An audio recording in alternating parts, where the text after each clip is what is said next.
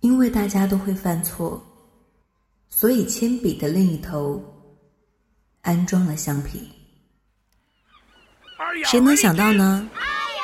这句充满哲理的话，竟然出自动画片《海绵宝宝》。时至今日，海绵宝宝已经三十三岁了，而我们也在过了十几年后，才终于看懂，他动画片的外表下，装着整个成年人的真实世界。我们都很喜欢海绵宝宝，却永远也没有办法成为他那样的人。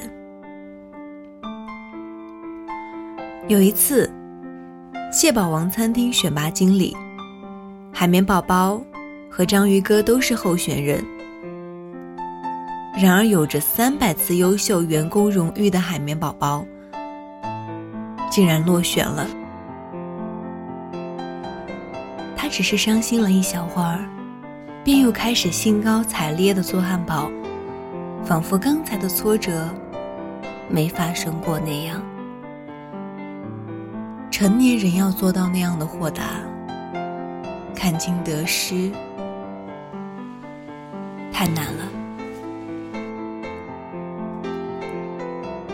我们想要付出，即有回报；想要证明自己，被认可，可却从来不把欲望放在脸上。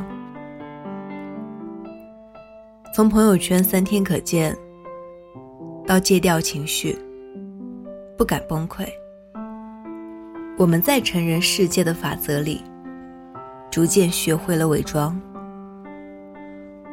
我有时候真的很想像海绵宝宝那样，不开心的时候就大哭一场。可是更令人羡慕的是，海绵宝宝一直被沙滩上所有的朋友毫无保留的爱着，派大星头脑简单，四肢发达。但是会为了和海绵宝宝的友谊，甘愿摘下能让他变聪明的帽子。宠物小窝不会说话，却会给海绵宝宝交电费、洗衣服，教会他很多道理。松鼠山迪，创造力无限，脑容量超大，却从来都不嫌弃傻呵呵的海绵宝宝，还告诉他很多知识。但是最令我难忘的，还是看上去最不卡通的章鱼哥。没有开朗的性格，也不会卖萌说漂亮话。他是为数不多会跟海绵宝宝唱反调，看上去像是反派的角色。我啊，却在他的身上。看到了成年人专属的柔情。章鱼哥是高傲娇的老顽固，他从来都摆着一副臭脸，说话也都阴阳怪气的。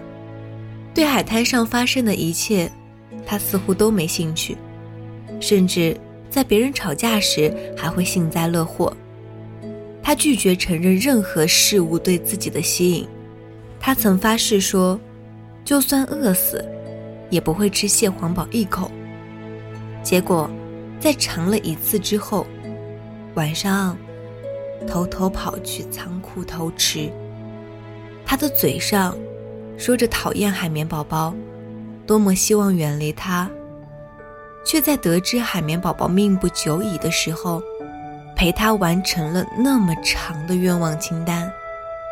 他外冷内热的性格，像极了长大后的我们。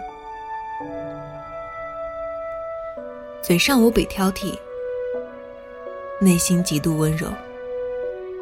越是对亲近的人，越是爱的深沉而隐忍；越是面对想要的东西，越是一脸风轻云淡。喜欢树敌。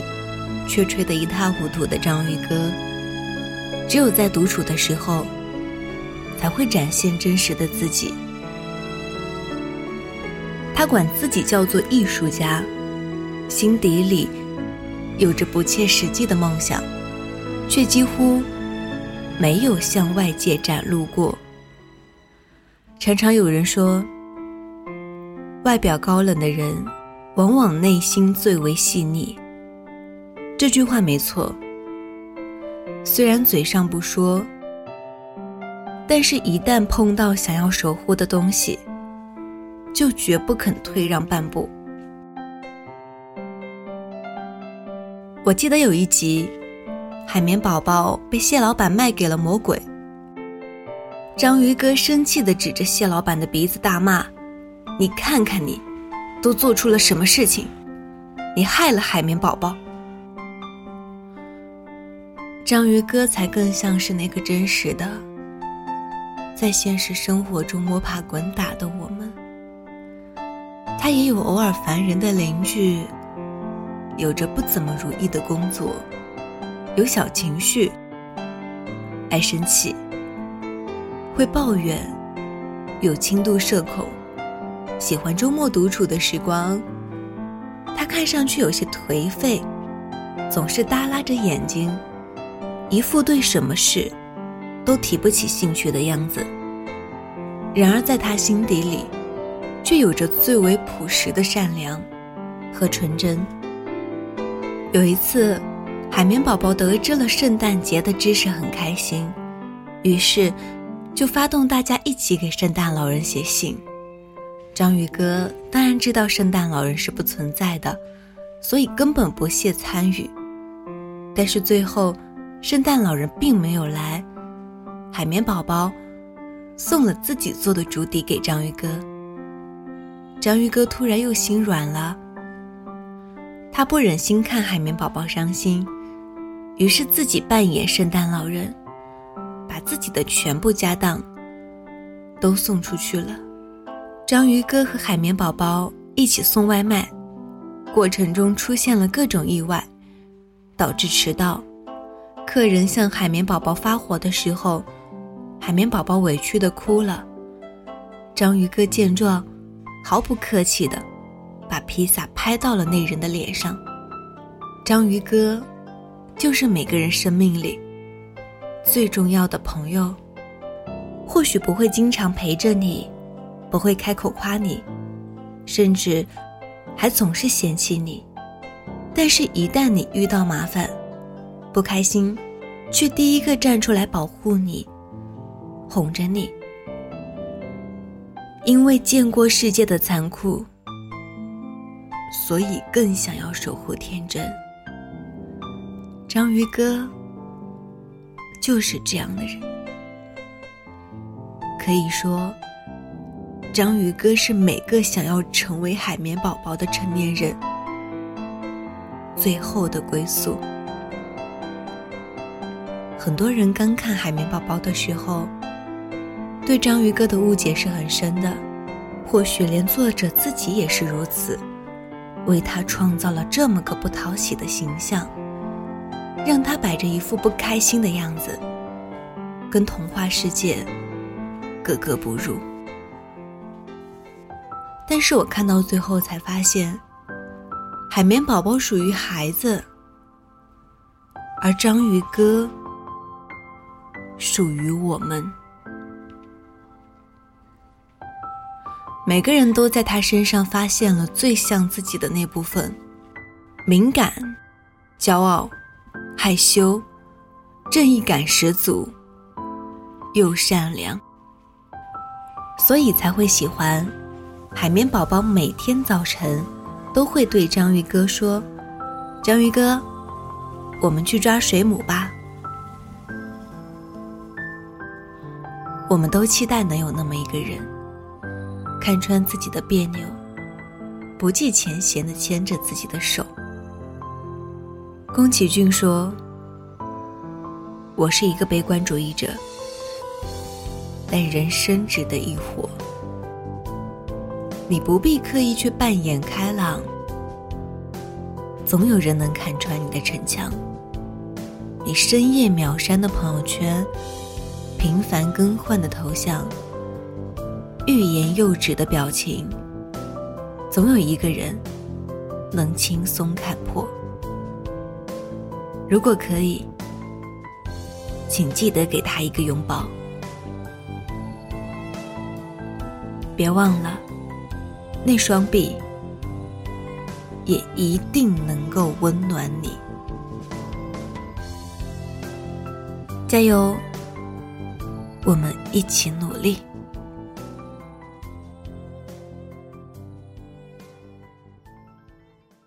如果人生是你手中的扑克，你会先打出哪个组合？如果把所有的牌重洗过，是否就能一定不会出错？当所有眼泪全部流干了，所有的释怀都 KO 不舍，一切的一切全都不再遗憾了，风烛之年又还能回忆什么？他们说别再唱着悲伤的歌，你不该去这样生活。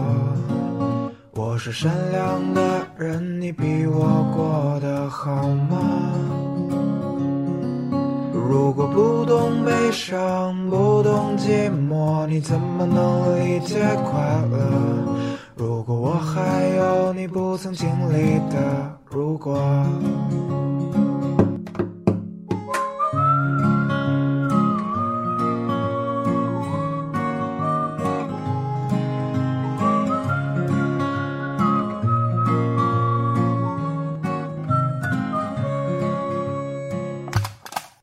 为什么过了冬天才有春天呢？为什么诗歌要有起承转合？谁说一生只能扮演一个角色？谁说英雄不能黯然失色？也许没人听懂你为何难过，那就听一首悲伤的歌。还请，别忘了你打过一场后决定的选择。最后陌路的你一定没爱错，因为你曾那么热烈的爱过。世界再巨大，愿你也不会掉进漩涡。青春到底该写成一段诗歌，还是一部短篇悲喜剧呢？反正我们读来都是笑着笑着就哭了。中作乐的悲欢离合，都不过沿途盛开的花朵。走过的人全都哭着哭着就笑了，所以我们才会哭着哭着就笑了。